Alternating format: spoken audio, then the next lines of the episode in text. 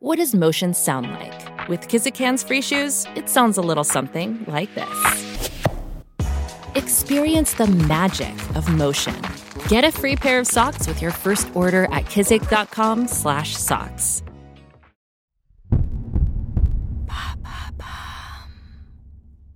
Pourquoi l'immobilier est-il en crise Merci d'avoir posé la question.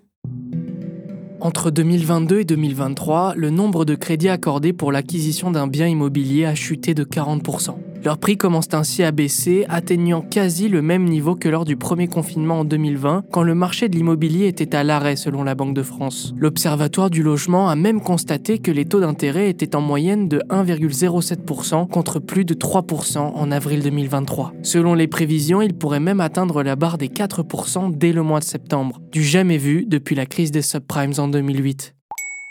D'où vient cette crise? Entre la crise du Covid ayant entraîné une pénurie de matières premières et l'inflation qui empêche de se les procurer facilement, le marché du neuf est terriblement affecté. En effet, les prix des matériaux ont bondi de 27% entre janvier 2022 et janvier 2023, selon la Confédération de l'artisanat et des petites entreprises du bâtiment. Il peut s'agir du bois, de l'aluminium, du verre ou encore de l'acier. Ces difficultés financières qui bouleversent le marché du neuf entraînent une pénurie de main-d'œuvre impressionnante. Selon la Fédération française du bâtiment, 100 000 emplois dans la construction sont menacés d'ici à 2025. Si on ajoute à cela une hausse constante des taux d'intérêt, on obtient une crise immobilière sur plusieurs niveaux, car elle affecte également le marché de l'ancien.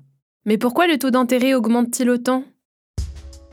Cette hausse vertigineuse des taux d'intérêt s'explique par le fait que la Banque Centrale Européenne a augmenté ses taux directeurs. Je m'explique. Les banques dans lesquelles nous plaçons notre argent empruntent elles aussi, mais auprès des banques centrales, comme la BCE par exemple. Cependant, à cause de l'inflation, celle-ci a été obligée de remonter ses taux afin de dissuader la consommation et ainsi limiter la hausse des prix. Sauf qu'en les rehaussant, elle a contraint les banques à faire de même pour ne pas couler. C'est ce qu'explique Maël Bernier, porte-parole de meilleurtaux.com dans un article de TF1 Info en novembre 2022. Les banques se finançaient avec un taux d'environ 0,30% en janvier. Et aujourd'hui, on est autour de 2,70%.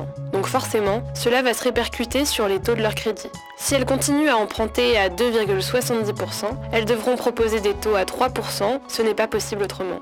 Et c'est exactement ce qu'il s'est passé, ceci ayant facilement atteint ce chiffre entre avril et mai 2023. Et quelles sont les solutions avancées pour sortir de cette crise? Selon David Barou, journaliste économique, le gouvernement serait en train de réfléchir à mieux réglementer l'endettement des ménages. En effet, aujourd'hui, un foyer ne peut pas s'endetter de plus de 35% de ses revenus. Cependant, la Banque Centrale Européenne prévoit d'augmenter encore ses taux directeurs, atteignant la barre des 5,3% à la fin de l'année. Celle-ci tente tout de même de rassurer les plus petites banques, en expliquant que d'ici 2025, ces taux d'intérêt seraient descendus à 2%, ce qui entraînerait une baisse automatique des taux de crédit immobilier. Voilà pourquoi l'immobilier est en crise. Maintenant, vous savez, un épisode écrit et réalisé par Samuel Limbroso. Ce podcast est disponible sur toutes les plateformes audio. N'hésitez pas à répondre au sondage du jour sur Spotify. Et si cet épisode vous a plu, vous pouvez également laisser des commentaires ou des étoiles sur vos applis de podcast préférés.